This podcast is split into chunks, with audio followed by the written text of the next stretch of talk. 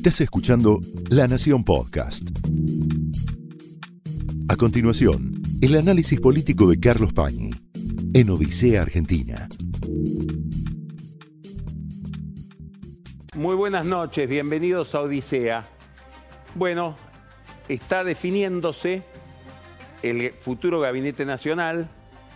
Ustedes habrán visto recién en el final de Terapia de Noticias que Diego Segingman contó, informó que acaba de salir Alberto Fernández del departamento de Juncal y Uruguay de Cristina Kirchner. Esa visita es extraordinariamente simbólica y al salir dijo tenemos gabinete. Es decir, que se estaba esperando el regreso de la expresidenta desde Cuba para definir cuál va a ser la estructura del nuevo gobierno. Lo que sabemos es cuál era la disputa, cuáles eran las alternativas, las principales hipótesis de ese gabinete que se terminó de discutir ahora ahí en la Recoleta, antes de que Alberto Fernández ingresara a esa reunión. Hay que mirar, además de los nombres, cuál es la lógica de composición de este nuevo oficialismo. ¿Por qué? Porque por debajo de lo que parece un nuevo gobierno peronista, hay, como dice el nombre que usó esa fuerza política en las elecciones, un frente, frente de todos. Un frente quiere decir una composición de distintas fuerzas, de distintas facciones, de distintos grupos. En el Gabinete Nacional da la impresión de que va a haber o va a funcionar más visiblemente una alianza entre Alberto Fernández, que es un hombre sin estructura propia, los gobernadores peronistas, algunos empresarios muy gravitantes en lo que es la estructura del nuevo poder, poca gente de Cristina Kirchner, sí, en algunos cargos claves, como vamos a ver, y una segunda línea tomada por Sergio Massa, sobre todo porque con astucia Massa advirtió la dificultad que tenía Alberto Fernández para conseguir recursos humanos en lo que significa una especie de gran ejército, de gran legión de funcionarios que es la que tiene que constituirse para hacer funcionar el Gabinete Nacional. Como vimos, todo esto estuvo ad referéndum de Cristina Kirchner. Ahora, hay otro capítulo que hay que mirar para entender cómo va a funcionar el nuevo gobierno. Y ese otro capítulo tiene que ver con el poder legislativo, sobre todo con la estructuración de los bloques. Después vamos a hablar un poco detenidamente de esto, o más detenidamente de esto.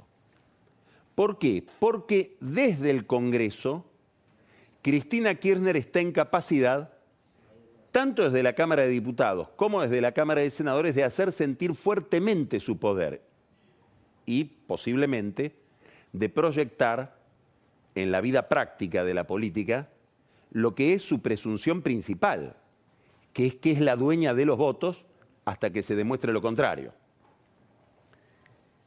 Bueno, hechas estas salvedades o planteadas estas premisas generales, que es un gobierno prácticamente de coalición entre sectores que están enemistados, no hay que aclarar, o que estuvieron enemistados hasta hace muy poco. No hay que aclarar que entre dos personas que estaban enemistadas, uno era Cristina Kirchner con Alberto Fernández, y lo otro es que no se puede terminar de entender el oficialismo sin mirar lo que pasa en el Congreso, sobre todo para la vida judicial y, subrayo aquí, económica. Económica. Empecemos por economía. Todo indica que el próximo ministro de Economía va a ser Guillermo Nielsen. ¿Qué es todo? Bueno, que Nielsen estuvo ofreciendo cargos hasta las últimas horas. Convocó para la Secretaría de Hacienda a un economista del estudio Broda, Hernán Hirsch, convocó para finanzas a alguien que trabajó ya en el Ministerio de Hacienda y Finanzas en la época del kirchnerismo, sobre todo en la época de Lorenzino, Adrián Cosentino, le, atribuyen a él estar pensando todo el esquema de renegociación de la deuda pública. dos abogados que trabajaron con Nielsen en la época en que Nielsen negociaba la deuda durante la gestión Labaña en el Ministerio de Economía, que son Matías Izaza y Hernán Plesen, van a estar o van a seguir estando con Nielsen en esa función. Dos economistas que trabajaron en el estudio de Miguel Bain. Miguel Bain, recordar, era uno de los candidatos a manejar la economía durante la eventual y frustrada gestión de Daniel Joly. Estos dos economistas son Federico Furiase y Martín Botier. Gabriel Rubinstein, un economista que muchos ortodoxos dicen por suerte está porque entiende de política monetaria. Después vamos a hablar del rol de la política monetaria en este nuevo enfoque de la política económica que trae Alberto Fernández.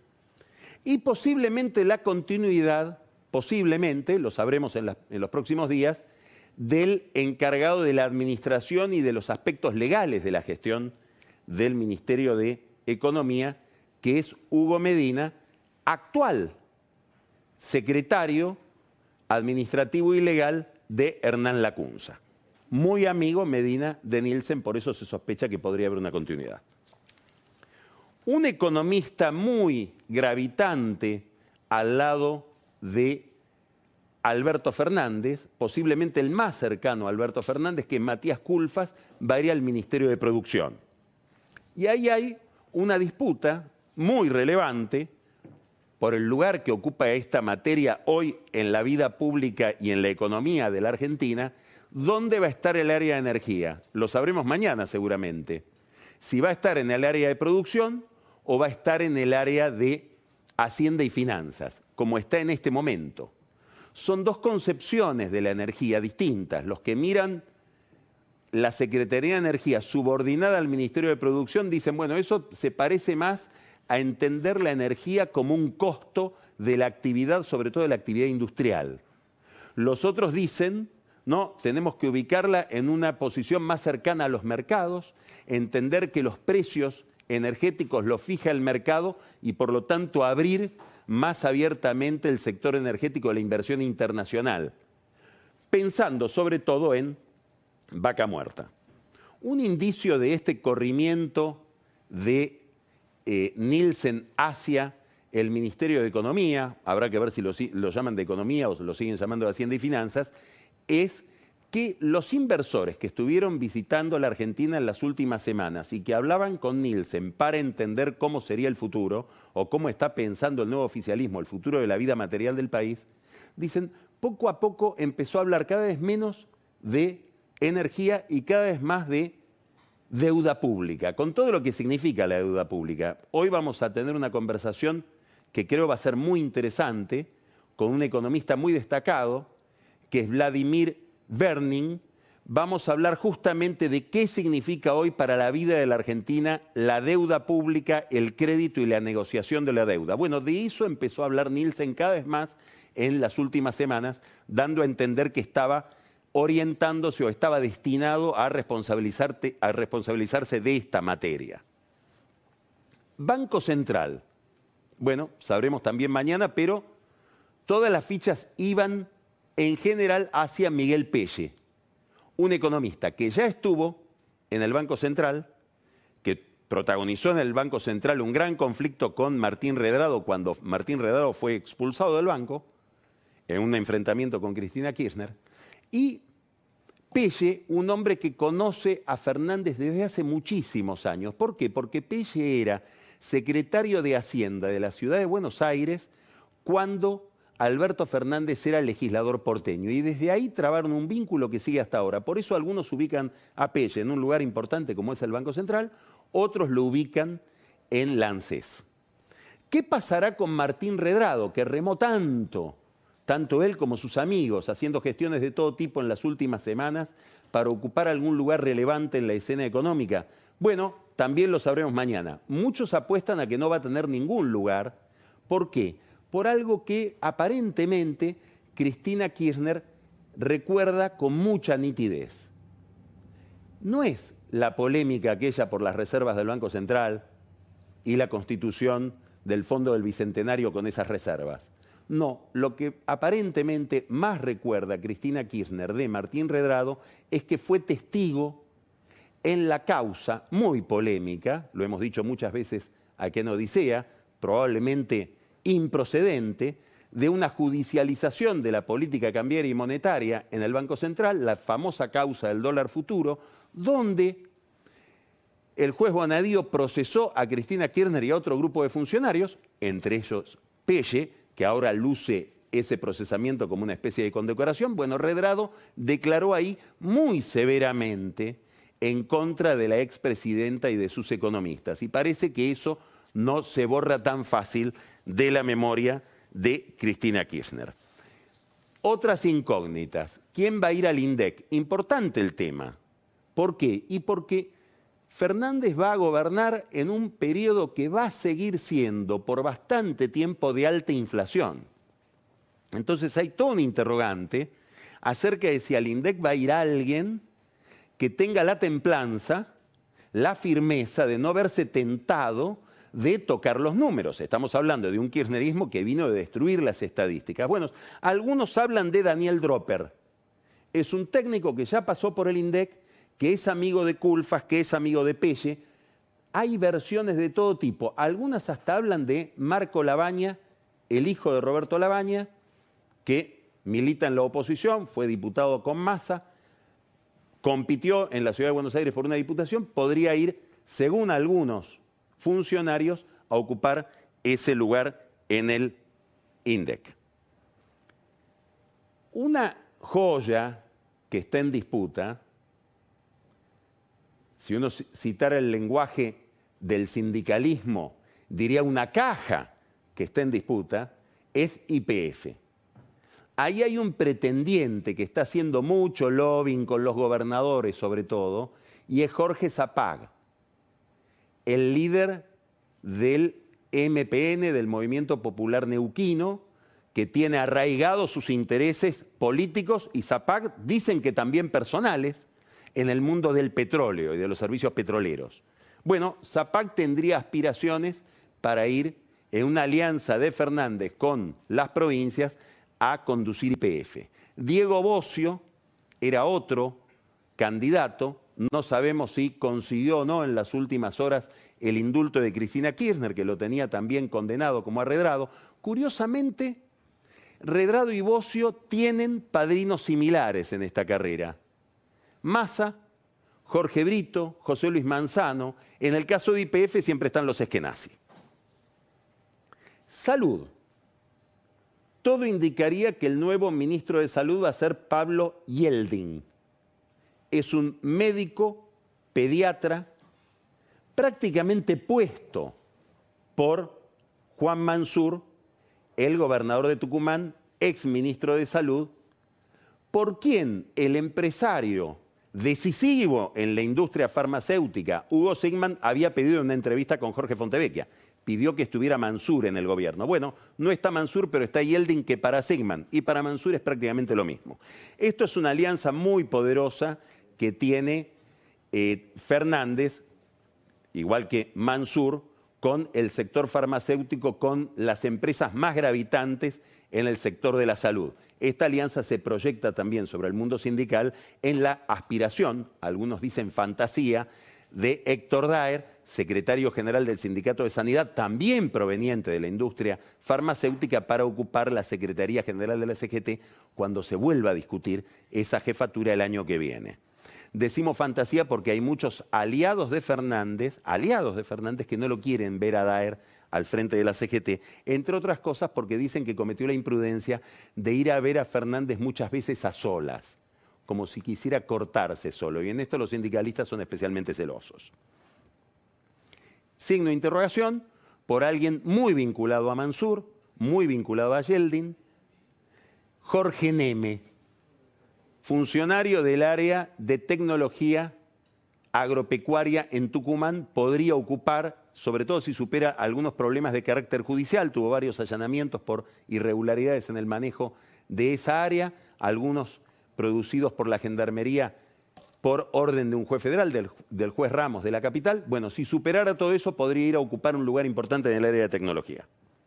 Interior, todo indicaría que el ministro va a ser un hombre de la cámpora, probablemente el más dialoguista de la cámpora, uno de los preferidos de Cristina Kirchner Guado de Pedro.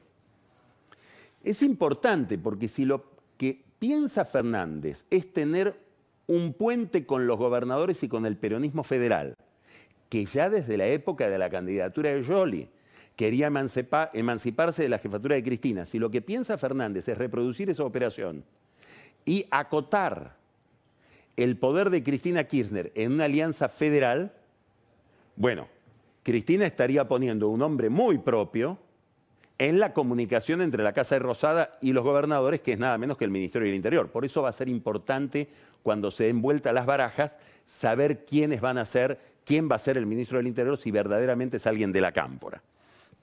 Ahí va a haber otra persona importante, es alguien cuyo nombre está circulando recién ahora, son personajes poco conocidos, muy gravitantes, anote el nombre Julián Leunda es un hombre de Cristóbal López, de Fabián de Sousa, de los líderes del grupo Indalo, muy ligados a Alberto Fernández, muy ligado a Alberto Fernández, el propio Leunda. Probablemente ocupe un lugar en el Ministerio del Interior, ha sido un hombre clave en las relaciones del grupo Indalo y después de Fernández con los, con, perdón, los intendentes, sobre todo el conurbano bonaerense. Ahí está Leunda, muy cercano a Fernández durante los viajes de Fernández. Justicia. Alguien, probablemente una de las personas más cercanas al nuevo presidente, que es Marcela Lozardo. Aparentemente sería ella la ministra de Justicia. Lo acompaña a él desde tiempos inmemoriales. Lo acompañó inclusive en el grupo VAPRO, cuando Fernández presidía ese holding de empresas del Banco Provincia. Pero acá hay una pregunta que hay que hacerse y es quién va a ir al Consejo de la Magistratura.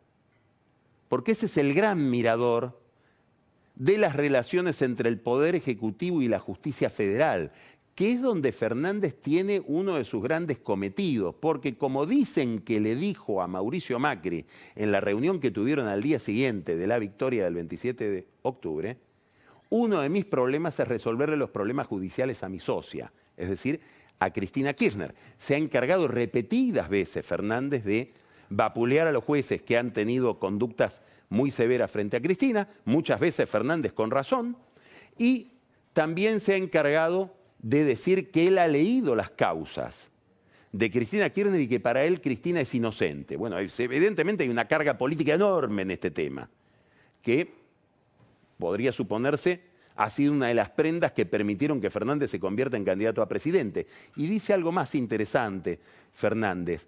No solamente leí las de Cristina y me di cuenta, yo como penalista, dice él, de que es inocente. Son las únicas que leí.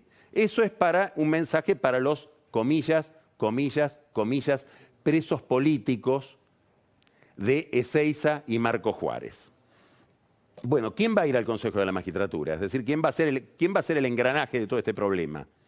Aparentemente un medio hermano de Guado de Pedro. Otro dirigente de la cámpora es Jerónimo Ustarros, es el hermano del intendente de Mercedes y es el que protagonizó una anécdota casi diríamos cómica cuando se dijo que desde la OEA, medio un disparate, de que Fernández había infiltrado un espía en Bolivia para revisar el comportamiento de Evo Morales en las elecciones. Bueno, este, este Ustarros, que fue medio patéticamente acusado de espía, sería el que está primero en la lista, pero todo esto lo vamos a saber en las próximas horas, para ocupar un lugar en el Consejo, la representación del Poder Ejecutivo en el Consejo de la Magistratura. Trabajo. Otra pieza clave, si es que el nuevo gobierno va a apostar gran parte del manejo, sobre todo inicial, de la inflación, de los precios, de las tarifas, probablemente del tipo de cambio, en un acuerdo económico y social. Bueno, es alguien también muy ligado a Fernández, muy ligado a Fernández. Claudio Moroni es quien lo sucedió a Fernández en la superintendencia de seguros en la época de Menem, cuando él fue a presidir el grupo Vapro. Es aquel hombre sobre el cual escribió una nota muy severa Julio Nudler, mítico periodista, excelente periodista de economía del diario Página 12 y que Fernández se encargó de hacer gestiones para que no apareciera la nota, en lo que fue un episodio de los inaugurales de censura del gobierno de Néstor Kirchner. Bueno, Moroni, que fue beneficiario de esa gestión, ahora sería el ministro de Trabajo y llevaría como segundo, casi seguramente, a un abogado muy ligado a Moroni, que es Miguel de Virgilis. A los sindicalistas les interesa este tema, pero no tanto. Les interesa mucho más la superintendencia de salud. Ahí el que quiere volver a poner al superintendente y manejar esa caja de las obras sociales es José Luis Lingeri, de Aguas Argentinas, por eso lo llaman Mr. Cloro. Lingeri ha ocupado formal o informalmente el manejo de las obras sociales durante prácticamente las últimas tres décadas, desde que fue superintendente él de obras sociales en la época de Menem. Bueno, Lingeri aparentemente querría poner ahí a el abogado José Pedro Bustos, que ya ocupó un lugar en la superintendencia en la época de Néstor Capacholi, que fue aquel superintendente que terminó rodando por las relaciones con las empresas proveedoras de efedrina, droguerías que alimentaron la campaña de Cristina Kirchner en el 2007. Capacholi, íntimo amigo de Alberto Fernández. Bueno, seguramente no va a poder ir Capacholi, está procesado, entre otras cosas, por, esa, por los fondos de esa campaña, por el juez Lijo, que sin embargo nunca se hizo preguntas sobre Alberto Fernández y a raíz de eso el hijo dice soy el mejor amigo de Fernández en Comodoro Pi. No sabemos si es una forma de elogiar a Fernández o de complicarlo. Lo cierto es que Lingeri quiere poner a un amigo de aquel superintendente Capacholi en la superintendencia de salud. Tiene dos dificultades Lingeri. La primera es que hay sindicalistas, a la cabeza de ellos estaría Hugo Moyano, que temen por las relaciones que ha tenido históricamente Lingeri con Silvia Magdalani, la segunda de la AFI, del espionaje. Cuando Lingeri era superintendente de salud en la época de Menem, la designó a Silvia Magdalani al frente de la obra social del Correo. Desde entonces mantienen una relación estrechísima. Claro, hay sindicalistas que fueron o se sienten víctimas de Magdalani por las causas judiciales que se abrieron durante el gobierno de Macri, dicen que toda esa información o esa persecución vino desde la AFI, que dicen, a ver cómo es esa relación entre Lingeri, que es nuestro, y Magdalani. ¿Es más nuestro o es más de Magdalani? Lingeri se vuelve loco cuando le dicen esto. Dice, yo jamás espiaría a un compañero. Pero bueno, los otros no le creen demasiado. Lo cierto es que este es un problema. El otro problema es que, dado que fue tan gravitante en el manejo de las obras sociales, la CGT, o muchos dirigentes de la CGT dicen, no, cambiemos de representante porque el Ingeri durante la época de Macri nos, entregó a Macri. Pongamos a alguien que pueda establecer más tensión con el poder. Bueno, ahí está el Ingeri tratando de volver a manejar la caja de las obras sociales que ha dado tanto que hablar, sobre todo en el caso de Moyano y de su esposa. Transporte, ya que hablamos de Moyano, gran disputa, veremos cómo se resuelve, quién maneja el área de transporte, alguien de Moyano o alguien de Randazzo, que fue candidato a presidente con Alberto Fernández como jefe de campaña y, perdón, candidato a senador en el 2017 con Alberto Fernández como jefe de campaña. Estos son los cargos más importantes que sabíamos que estaban en disputa o que estaban ya definidos antes de que ingrese Fernández a esta deliberación decisiva en la casa de Cristina Kirchner de la que acaba de salir. Ahora, para entender cómo sigue la disputa de poder, como decíamos, hay que mirar hacia el Congreso. Ahí hay un eje central entre Alberto Fernández y Sergio Massa, que va a ser el presidente de la Cámara de Diputados. Hay un ruidito todavía con José Luis Gioja, que dice, bueno, si yo fui mucho más leal a, leal a Cristina durante todos estos años, ¿por qué no me corresponde a mí ese cargo? Después está lo más importante. El kirchnerismo le puede ceder a Massa la presidencia de la Cámara, pero ¿le va a dar la presidencia o la jefatura sobre el oficialismo que viene? Bueno, Agustín Rossi, que viene haciendo méritos desde el fondo de la historia con el kirchnerismo, es kirchnerista, aparentemente iría de nuevo al Ministerio de Defensa para despejar la jefatura del bloque oficialista, que iría posiblemente para Máximo Kirchner. Ahora, la pregunta es, el bloque oficialista, el bloque del nuevo peronismo o del kirchnerismo en la Cámara de Diputados, ¿va a ser un bloque unificado o va a ser como hasta ahora un bloque del kirchnerismo y otro bloque de los gobernadores? ¿Qué le conviene más a Fernández? Bueno, tal vez no lo pueda decir, pero si uno lo hipnotizara, probablemente diría dos bloques separados, para no quedar preso de Cristina Kirchner o de la Cámpora y tener una vía de escape en la sanción de las leyes para poder hacer otras alianzas parlamentarias en acuerdo con las provincias. Bueno, Cristina Kirchner piensa al revés. Lo que hay que hacer es reunificar al peronismo en la Cámara de Diputados y poner a alguien muy ligado a Cristina al frente de ese bloque. Esto vamos a ver cómo se resuelve de acá al 10 de diciembre, que es cuando se van a constituir esos bloques. Lo mismo vale para la Cámara de Senadores. ¿Va a haber dos bloques o va a haber un bloque presidido por alguien de Cristina? Posiblemente la senadora Fernández Agasti de Mendoza. Lo otro, ¿quiénes van a manejar la Cámara? Además de la expresidenta, que va a ser como vicepresidenta, la presidenta natural del Senado.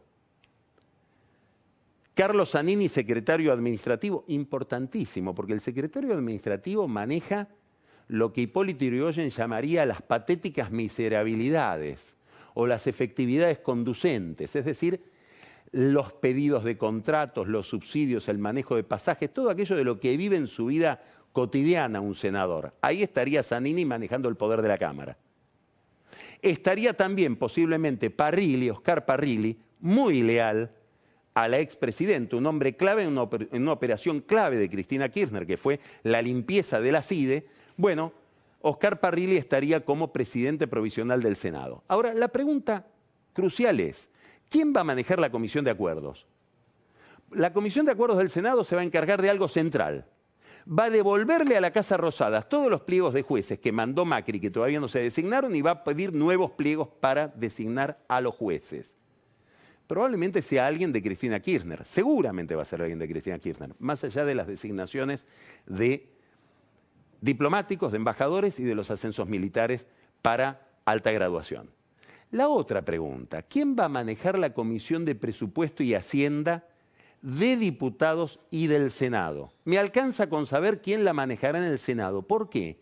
Ah, porque si esa comisión la maneja Cristina Kirchner a través de alguien de ella, cualquier acuerdo que quiera hacer Alberto Fernández para tomar distancia, para tomar aire respecto de el poder de Cristina, se vería totalmente relativizado.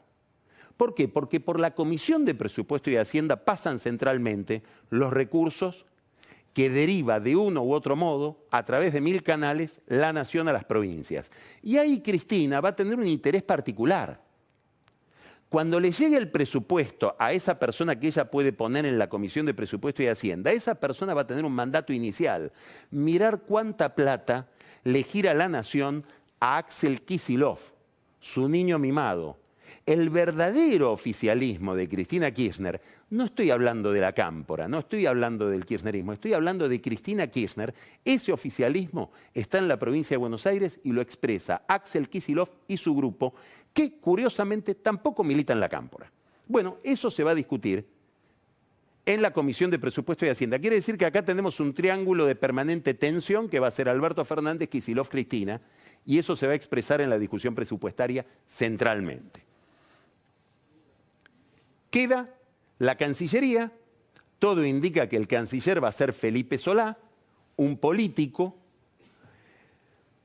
¿Cuánto va a tener que Felipe Solá tolerar algún monitoreo o algún doble comando o las sugerencias de una figura que es Marco Enrique Sominami, ya lo mencionamos acá, es un dirigente del ex dirigente del socialismo chileno, muy, muy influyente en todo lo que ha sido la política exterior de Fernández candidato o presidente electo durante todo este tiempo, centralmente el Grupo de Puebla, bueno, eso se irá resolviendo con el tiempo.